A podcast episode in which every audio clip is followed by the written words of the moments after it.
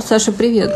О, Лида, привет. Привет. Ну что, надо как-то уже попрощаться с нашими слушателями и слушательницами. Не, со слушательницами прощаться не будем, только со слушателями. Саша, веди себя прилично. Окей.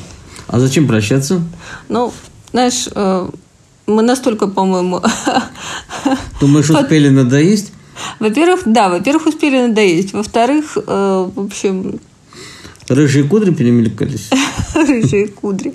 А еще онлайн-образование, знаешь, оно как-то так навалилось, что некогда писать подкасты. Ладно, слушай, давай скажем правду. Давай. В общем, вся страна впала в анабиоз, мы тоже хотим поучаствовать. Ну, Окей, мы уходим на каникулы до сентября. В сентябре увидимся. А пока, пожалуйста, пишите ваши комментарии, просьбы, да. предложения. Мы будем очень ждать. И мы всегда рады любому респонсу. Счастливо. Счастливо. До вам. скорого. До скорого. Берегите себя.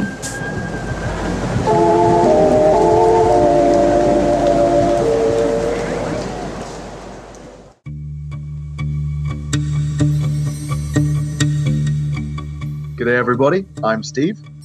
And I'm Masha. Welcome to our podcast Молтавня вверх ногами.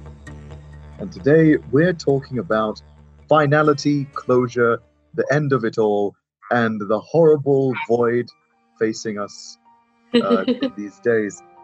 Thank you so much for sticking with us uh, through all of our terrible episodes that we've had so far. Uh, but it is with a heavy heart that I uh, announce an end to season one.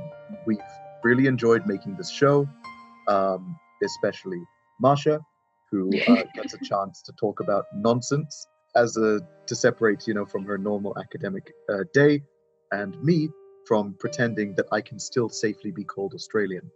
Yeah, that that's it. We will come back to you, however, for season two in September, uh, if everything does indeed go to plan. So we promise we're not leaving you forever. We wouldn't dream of it. And in the meantime, you can always listen to our uh, podcasts again and again and again.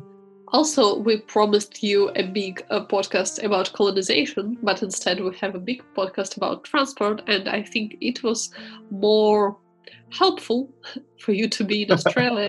but anyway, I hope we will come back with this uh, big podcast thing, uh, talking about uh, colonization and post-colonization situation in the world.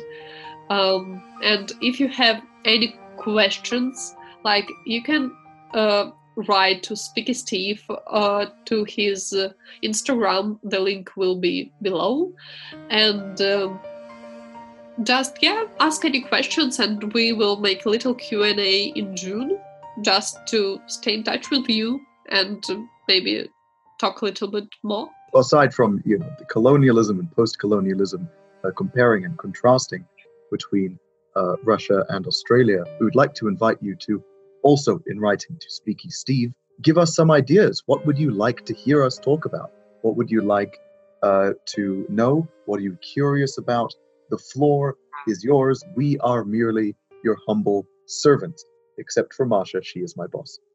Um, but yeah, guys, um, stay safe, stay inside, and we will see you hopefully in June. Take care. Th- thank you for being with us. Bye. Bye.